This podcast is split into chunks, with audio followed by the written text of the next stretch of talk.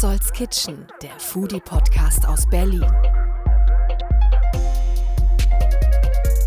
Willkommen zu Petzolds Kitchen, willkommen zum neuen Jahr.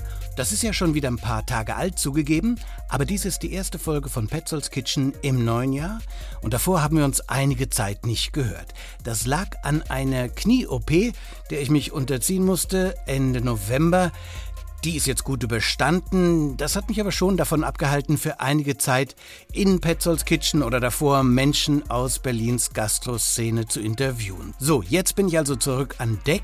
Es geht im wahrsten Sinne weiter. Immer freitags eine Folge Petzolds Kitchen, eine halbe Stunde lang. An Themen, an Gesprächspartnern wird es in diesem Jahr ganz, ganz sicher nicht mangeln. Es ist so viel los. Und gemäß des Mottos, dass die Zukunft der Welt auch auf dem Teller entschieden wird, gibt es über das reine hedonistisch-kulinarische Wohlvergnügen auch immer jede Menge Food for Thought in Petzolds Kitchen.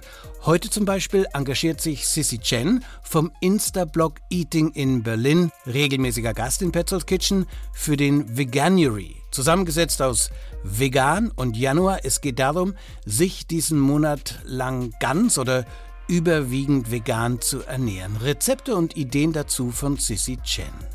Zwei Restaurants besuche ich heute, beide recht neu. Das trifft vor allem auf das Jod in der Brunnenstraße zu. Das hat erst wenige Wochen geöffnet. Das Restaurant entstanden in Idee und Umsetzung von Björn Swanson und Dennis Utschak.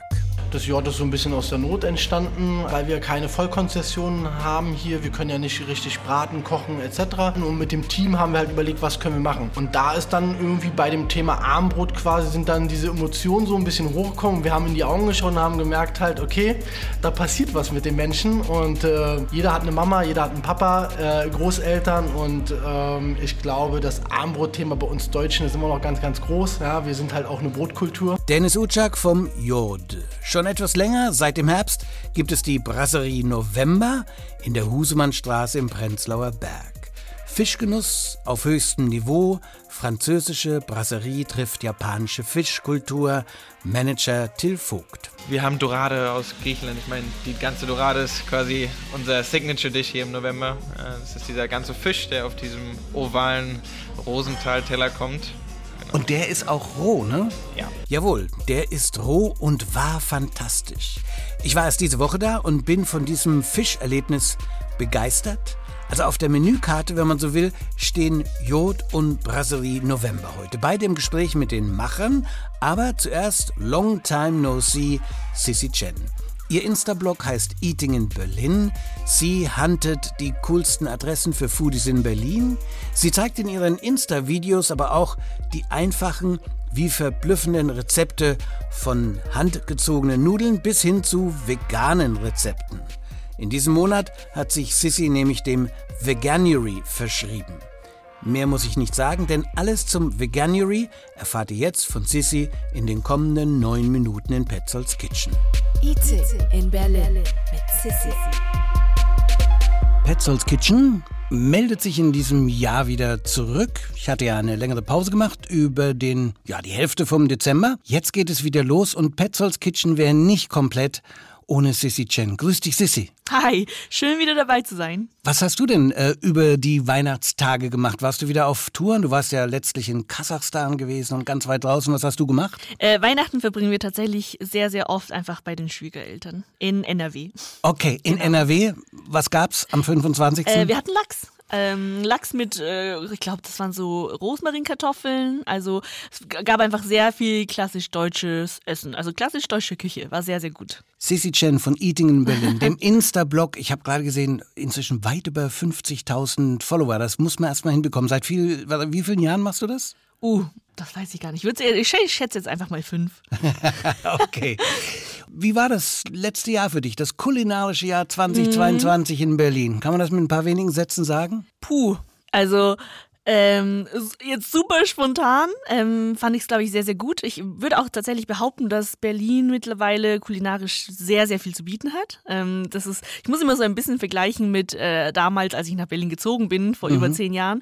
Und ähm, es, es, ist, es bewegt sich sehr, sehr stark Richtung das, was man auch zum Beispiel in London erwarten kann, kulinarisch, ähm, das, was man so in wirklich sehr, sehr diversen Metropolen erwarten kann an Essen. Und ich glaube, letztes Jahr, was ich, ich persönlich, ne, weil du Kasachstan yeah. Kirgisistan erwähnt hast, mein persönliches Highlight war tatsächlich, dass es plötzlich zwei zentralasiatische Streetfood-Stände gab, einen aus Kirgisistan und einen aus äh, Usbekistan. Sag mal kurz, wo die sind. Ähm, die sind äh, unterschiedlich, aber eigentlich fast jedes Wochenende in der Kulturbrauerei Streetfood auf Achse ähm, ist dieser usbekische Stand und der andere kirgisische Stand ist oft in ähm, am Kollwitzmarkt. Angefeuert ist die Foodie-Stadt Berlin natürlich auch durch deinen Insta-Blog. Und äh, da bist du ja wirklich emsig gewesen im vergangenen Jahr. Wie viele Videos, Geschichten, Boah. Erzählungen, das ist wirklich wahnsinnig. Wenn wir jetzt mal ins neue Jahr gehen, da haben wir den nicht so leicht auszusprechen Veganuary. Und ich habe gesehen auf deinem Insta-Blog, da begleitest du auch diesen Veganuary. Der mhm. steht für. Äh, also nur für die, die das noch nicht kennen. Ne? Es äh, ist ja auch, wir leben ja auch ein bisschen in einer Bubble. Veganuary ist quasi ein Monat, ähm, also der Januar setzt sich zusammen aus Vegan und January.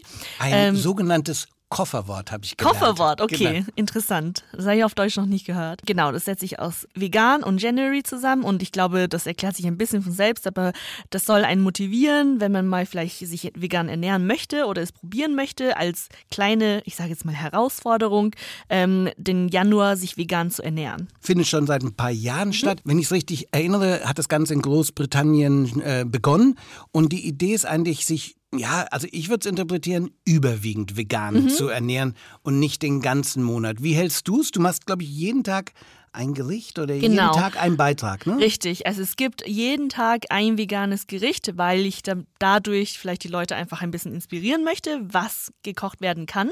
Ähm, gerade auch in der asiatischen oder chinesischen Küche. Und ich werde es genauso handhaben, wie du das gesagt hast. Ich, auch wenn ich Veganuary mache, werde ich jetzt nicht 100% bis auf jedes einzelne Detail äh, mich vegan ernähren und vegan leben, weil das, ich hatte auch, ich habe auch nicht vor, danach äh, mich vegan zu ernähren.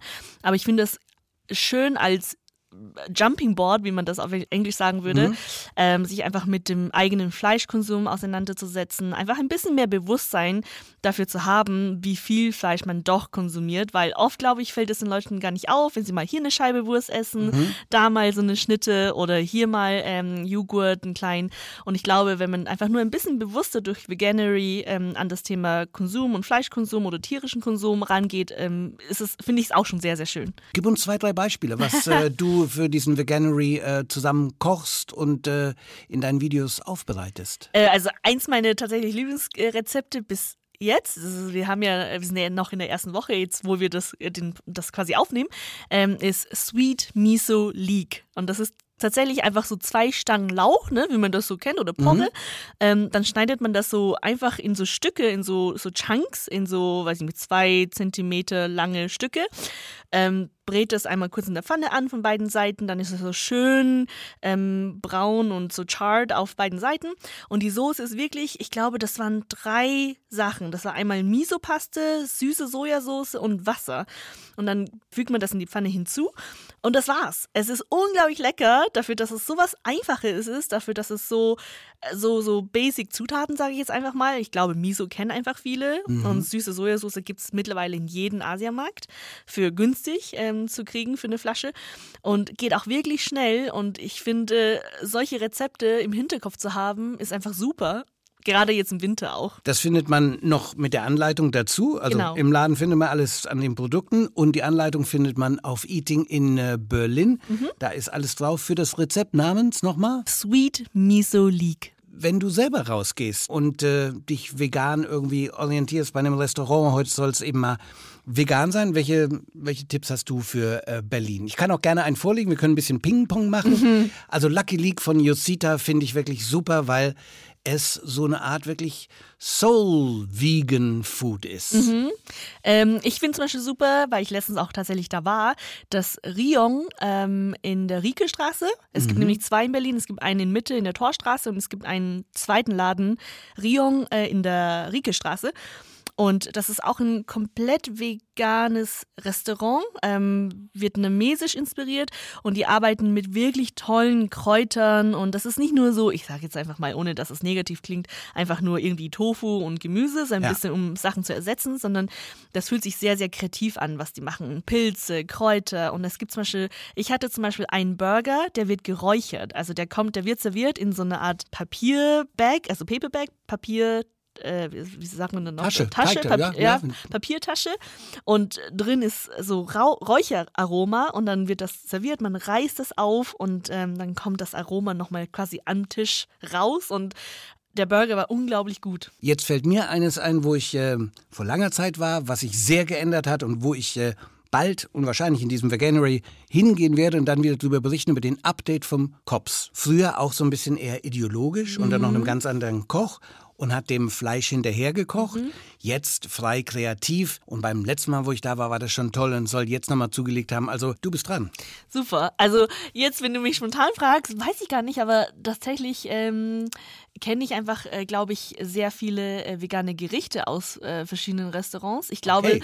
dass äh, das, also mein zweiter Tipp, auch weil das, weil ich das sehr, sehr gerne esse, das ist ähm, Congee, also chinesische Reissuppe, auch wieder in Prenzlauer Berg. Ähm, der ist in der Prenzlauer Allee und Congee ist quasi eine Reissuppe mit ähm, ganz verschiedenen Toppings drauf, also sehr viel gesundes Gemüse, einfach nur kurz ähm, im, im Wasser äh, gekocht und dass es noch knusprig ist und frisch und mit auch wieder tollen Kräutern oben und ich glaube, der, diese, diese Reissuppe wird sogar mit rote Beete Saft nochmal angereichert. Das ist zwar kein veganes Restaurant wie das Rion, aber die haben eine sehr, sehr leckere vegane Reissuppe. Ich werde einiges zu tun haben, all die Links aufzuschreiben. Ich würde abschließen, wenn es recht ist, mit äh, Vedang. Auch gerade so für die Jüngeren. Ja. Und eine Empfehlung, wo mein Sohn ankam, sagte, das müssen wir probieren. Der Burger da kostet ein bisschen mehr, ist aber wirklich fantastisch. Oha. Also Vedang mit drei, vier Läden, ganz geschickt eingerichtet mit so grellem Grün, also so die Jugend ansprechen, aber Grün natürlich für alle sauber, Grün, die Zukunft. Und das mischen die und stellen da einen Burger hin, der, ich glaube, mit den Fritten, natürlich auch vegan, äh, ich glaube 13 Euro oder so kostet. Also das ist jetzt nicht äh, billig preiswert, aber das Essvergnügen, ähm, das ist wirklich toll. Sissi, vielen Dank für diesen fleischlosen Besuch. Super, hat mich sehr gefreut. Sissi Chen, die Tipps von Kasachstan Streetfood bis zum Instablock Eating in Berlin, die findet ihr wie immer in der Linkliste von Petzolds Kitchen. Die Brasserie November hat die Räume vom Café November übernommen in der Husemannstraße, also dem Epizentrum vom Prenzlauer Berg in all seinem Mythos und all den Klischees.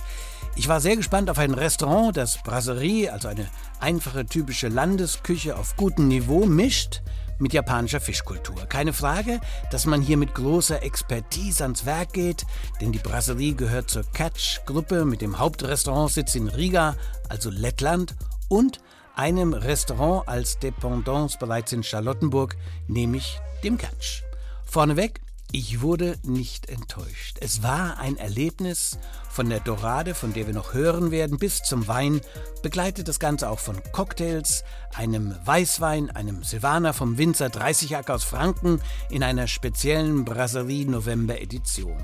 Im Gespräch Till Vogt, Manager von der Brasserie November, unser Gespräch eingeleitet und zweimal kurz unterbrochen von den Gängen, die da an unseren Tisch gebracht wurden.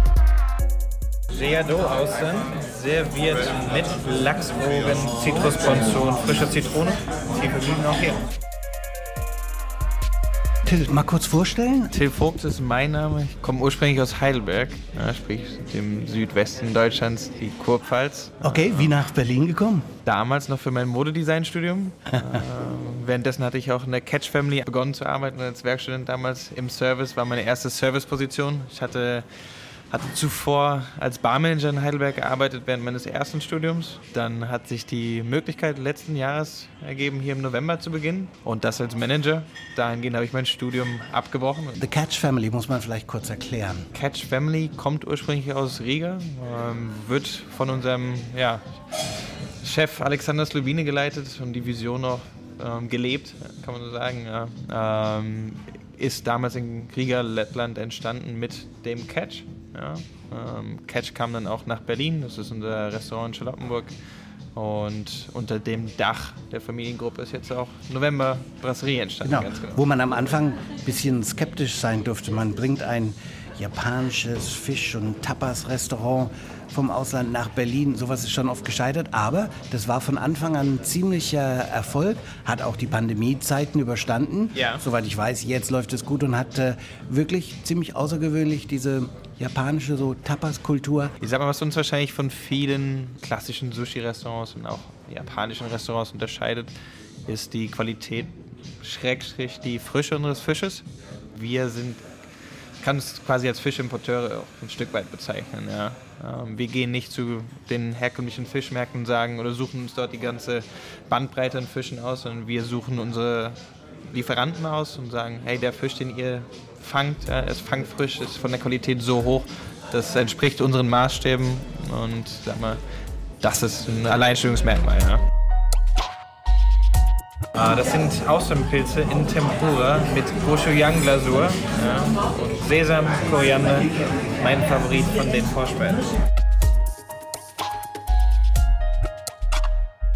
Sag mal, sehr stolz sind wir auf, zum einen auf den Thunfisch. Äh, Thunfisch kommt aus Spanien, ähm, ist eins der zwei Schiffe, die am nach oder eins der, einer der zwei Lieferanten, die am nachhaltigsten Fisch fangen ähm, und direkt auch an Bord, muss man natürlich so sagen, den Fisch töten. Ja, Ja, Ähm, ähm, der wird dann gefangen nicht, aber ge geschossen, ne? Genau. Und wird dann direkt an Bord schockgefroren ja, und erreicht uns dann innerhalb eines Tages hier in Berlin. Wir haben Dorade aus Griechenland. Ich meine, die ganze Dorade ist quasi unser Signature-Dish hier im November. Äh, Das ist dieser ganze Fisch, der auf diesem ovalen Rosenthal-Teller kommt. Und der ist auch roh, ne? Ja, Das heißt, eine Dorade roh ist schon eher selten. sehr selten. Hm? Also sonst kommt man immer rein, sagt gebraten oder gedünstet, was Ja. immer man von der Dorade will am Stück. Hier bin ich sehr gespannt. Die äh, gibt es dann äh, roh. Auch ähm, das Zusammenbringen von Brasserie, also französischer Idee eines Restaurants, wo man gut isst, ähm, bekanntere Speisen sch schnell auch äh, bedient wird, zusammen mit diesem ähm, eher japanischen. Das ist auch ein bisschen ungewöhnlich. Könnte man wieder auf den Punkt Fusion Kitchen schließen, ja. Ich sag mal, was uns in dem Thema Brasserie vor allem beeindruckt hat, ist dieses gehobene Küche zu bieten, ja, aber mit einem sehr entspannten Flair, äh, wofür wir auch ein bisschen stehen. Ja. Wir wir haben definitiv Ambitionen an unser Team, unseren Service, an die Küche, aber möchten es trotzdem noch mit einer gewissen Gelassenheit rüberbringen können. Ja. Es gibt einen Schnitzel auf der Karte. Das ist jetzt eine echte Überraschung, aber das hat auch eine Geschichte. Das Schnitzel ist eine kleine Hommage an die Vorgänger. Ähm, Das alte Café November Was tierisch lang gab, glaube ich, ne? gab es seit 1993 dann bis ja noch nach Pandemiezeiten. Wir ja, dachten, wir zollen denen damit noch etwas Respekt ja, und finden es auch wieder. Wir haben natürlich etwas bisschen das Rezept verändert. Ähm, das wird bei uns mit Panko, nicht mit Brotkrümeln gemacht. Ja.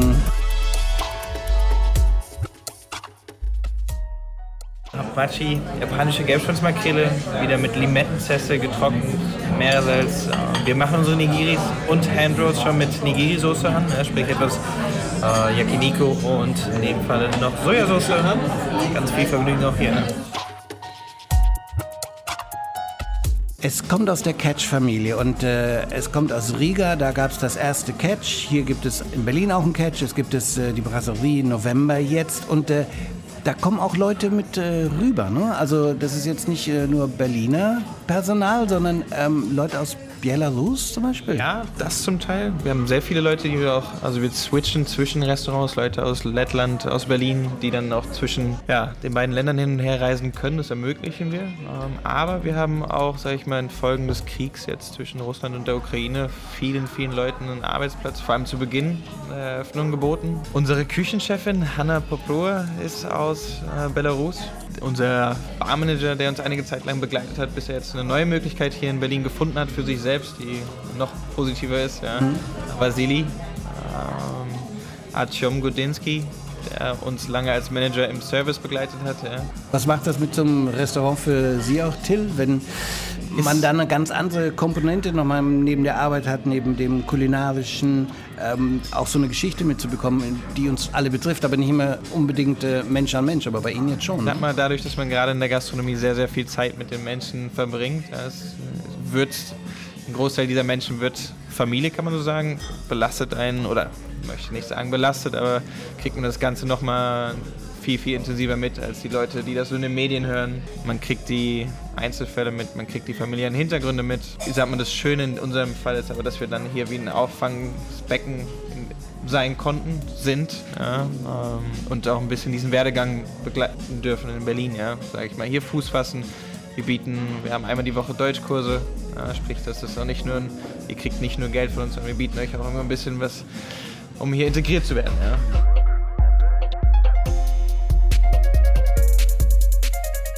Till Vogt von der Brasserie November. Alleine die Dorade wird mir sehr lange in sehr guter Erinnerung bleiben. Die kostet im Ganzen 23 Euro, sowieso ein passabler Preis für ein gutes Fischprodukt und sowieso good value for money in der Brasserie November. Die innerhalb kürzester Zeit nun auch kein Geheimtipp mehr ist. Till Vogt blinzelte mir zu und meinte zum Kennenlernen, und selbst da nur nach Reservierung, empfiehlt sich ein Besuch in der Woche.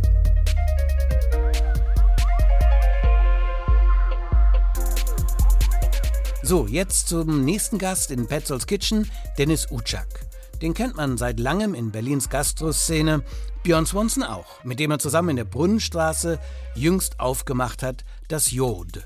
Mehr muss ich gar nicht berichten an dieser Stelle, denn die Geschichte vom Jod, das Thema, all das erzählt uns Dennis Utschak selbst. Das Gespräch in zwei Teilen, unterbrochen auf angenehmste Art vom Kellner Max, der uns den Tisch vollstellt mit kleinen Schüsseln voller großen Aromen. Magst du dich vorstellen? Ja, ich bin Dennis Utschak, ich bin äh, der Küchenchef und Betriebsleiter hier im Restaurant Jord. Ähm, ja, ich glaube, Björn und mich kennt man so auch so ein bisschen als doppeltes Lottchen manchmal so ein bisschen. Wir haben ja ähm, im äh, Fischers Fritz bei Christian Lose zusammengearbeitet und im Fassil bei Michael Kempf und äh, ja, haben mehrere Projekte äh, gemeinsam realisiert und gemacht. Und ja, jetzt sind wir hier im Jord. Das Jord ist so ein bisschen aus der Not entstanden. Eigentlich hatten wir ja vor, ähm, ja, quasi ein, ein zweites Feld zu eröffnen. Das hat nicht so ganz geklappt aus unterschiedlichen Gründen. Und äh, dann sind wir hier quasi in einem alten Atelier hier im äh, Jord in der Bundesstraße gelandet und haben quasi aus der Not heraus äh, quasi diesen Abendbrot-Klassiker jetzt hier so ein bisschen im Kiez etabliert mittlerweile, glaube ich schon. Ähm, ja, ist so ein bisschen aus der Not äh, raus entstanden, aber wir sind ganz glücklich damit jetzt. Das kann ja manchmal eine Chance sein, weil wer wäre sonst auf die Idee gekommen, Abendbrot äh, auf gehobenem äh, Niveau zu präsentieren, oder? Ja, also wir, wir, wir versuchen es schon rustikal zu halten, aber doch schon mit diesem äh, Sterne-Twist. Und ähm, ja, wo wir äh, am Überlegen waren, was können wir machen, ähm, weil wir keine Vollkonzessionen haben hier, wir können ja nicht richtig braten, kochen etc., ähm, ist das so ein bisschen dann aus der Not entstanden und mit dem Team haben wir halt überlegt, was können wir machen. Und da ist dann irgendwie bei dem Thema Armbrot quasi sind dann diese Emotionen so ein bisschen hochgekommen. Wir haben in die Augen geschaut und haben gemerkt halt, okay, da passiert was mit den Menschen. Und äh, ja, jeder hat eine Mama, jeder hat einen Papa, äh, Großeltern. Und ähm, ich glaube, das Armbrotthema bei uns Deutschen ist immer noch ganz, ganz groß. Ja, wir sind halt auch eine Brotkultur. Ja, und was, was sind das für Emotionen? Also erstmal hat es ja einen schwedischen Namen. Ja. Björn Swanson hat schwedische Roots. Genau. Er hat amerikanische Roots. Er hat deutsche Roots, er hat Ostseeküsten-Roots, da hat er auch lange gelebt. Da wird einiges zusammenkommen. Irgendwo spiegelt sich das auch in der Karte. Wie ist es bei dir, Dennis? Was kommt bei dir zusammen? Ja, also äh, das, das äh, Wort Jord ist ja so ein also schwedisch Mutter Erde. Mhm. Ne? Und ähm, ja, bei mir sind es halt die türkischen Wurzeln, mhm. natürlich. Aber natürlich, weil meine Mutter ist auch Urberlinerin, ich bin da natürlich auch Berliner und da sind auch gewisse Einflüsse drin. Ja? Bei uns gab es auch das klassische Armbrot. Ja, ähm, zum Beispiel Senfei ist ein Klassiker von meiner Mama, das Rezept. Ja, ja. ja. Also deine Mama ist in der Speisekarte mit dem äh, Senfei vertreten. Richtig, ja? richtig. Wann gab es das hier bei euch zu Hause? Das, das, das gab es wirklich immer, äh, auch wirklich mal zum Abendbrot tatsächlich. Ja, abends mal um 18 Uhr, meine Eltern haben auch lange mal gearbeitet und da gab es dann wirklich mal auch mal ein Senfei mit schönen Kartoffelstampf. Ja, ja, ähm, ganz, ganz äh, äh buschikos, sage ich mal. Ja. ja, und das sind so, sind so Erinnerungen. Ne?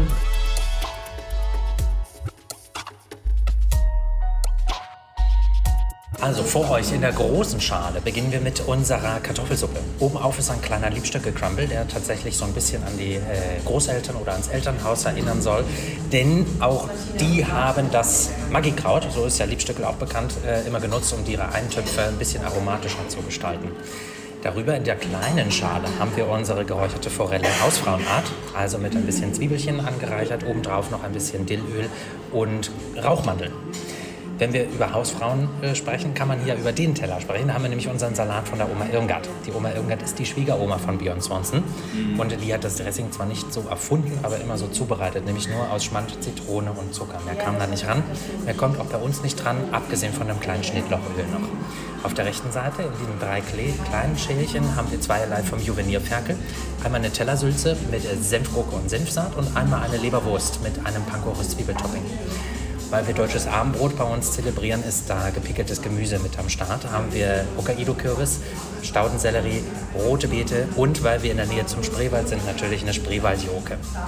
Das Brot eines der wichtigsten äh, Dinge bei einem Abendbrot beziehen wir von der Domberger Bäckerei, die ja hier in Berlin bekannt ist und nur biologische Zutaten verwendet. Haben wir einmal eine Kümmelseele und eine Schrippe. Dazu gibt es geschlagene Butter mit Dulce de Leche und top, die so einen kleinen Karamellkick noch in die Butter zaubert. Die herzhaften Varianten, wenn ihr damit dann aufhört, abgesehen vom Senfei, das wird im Anschluss serviert, nachdem ihr die Kartoffelsuppe gegessen habt, damit nicht zwei gleiche äh, warme Gerichte auf dem Tisch stehen, haben wir zweierlei Käse heute für euch vorbereitet. Einmal einen französischen Camembert und einmal den Hamburger Kapitänskäse. Dazu gibt es ein bisschen Früchtebrot und Kumquat-Marmelade. Ich wünsche euch guten Appetit. In der Küche im Restaurant, er ähm, vernachlässigt Abendbrot. Also habt ihr schon ein Alleinstellungsmerkmal. Wie kommt es bei den Leuten an? Also wir waren zuerst auch so ein bisschen, wir dachten so, hm, okay. Aber man muss tatsächlich wirklich sagen, ähm, durchweg eigentlich sehr extrem positive Resonanzen, ja, ähm, weil man liebt doch irgendwie das Abendbrot und hier also die meisten Leute denken gar nicht, die werden satt. Ja? Die sind dann äh, wirklich, gehen mit einem super Gefühl raus und halt mit diesem Kindheitserinnerungstwist. Mhm. Ja? Ähm, die sind beeindruckt. Also denen gefällt es ganz, ganz toll. Und die meisten Gäste verweilen auch etwas länger, muss man sagen, als in normalen Restaurants, weil es dann halt wirklich sehr gemütlich auch ist ja, mit den ganzen kleinen einzelnen Items. An welche kulinarischen Kindheitserlebnisse kannst du dich noch erinnern? Was war, was war in dein Stadtteil? Zum, äh, äh, ich komme aus Reinickendorf, mhm. Reinickendorf-Wedding. Ähm, ich muss sagen, zum Beispiel die Forelle auf der Karte. Meine Mama hat dann immer in dem, also Makrele zum Beispiel, ja, schön Butterstulle, schön okay. Butter rauf, schön Makrele rauf. Ja, das sind so, sind so Kindheitserinnerungen, ja. Okay. Auf der neuen Karte jetzt ab dem 10. Januar gibt es zum Beispiel Pellkartoffel. Ja, eine schöne kleine Pellkartoffel mit einem geilen Kräuterquark, ja, ganz rustikal, aber ganz fein gemacht, wieder mit diesem kleinen Fine Dining, Casual Dining, äh, Sterne-Twist natürlich. Das sind so alles Sachen, ja, reich gedeckter, voller Tisch, deswegen ja auch Tisch voll, ja, und äh, einfach, ja, von allem etwas und sich einfach mal gut gehen lassen. Dennis Utschak im Gespräch über das Jod in der Brunnenstraße. Ich würde sagen, wer eine Mischung zwischen Bodenständigkeit und Hochküche mag, Senfei mit Saiblingskaviar so als Stichwort, dem sei das Jod empfohlen. Auch eine Möglichkeit, das Werk eines Sternekochs wie Björn Swanson zu etwas moderateren Preisen in Auszügen zu erleben. 59 Euro für das Menü inklusive Wasser. Wer das Senfei dazu haben will, da kostet es ein paar Euro mehr. So, das war's mit Sissi und dem Veganery, mit der Brasserie November und dem Jod, neue kulinarische Entdeckungen und Eindrücke aus Berlin in einer Woche hier bei Petzolds Kitchen. Bis dahin sage ich Tschüss und freue mich über jeden Klick auf den Follow-Button. Petzolds Kitchen, der Foodie-Podcast aus Berlin.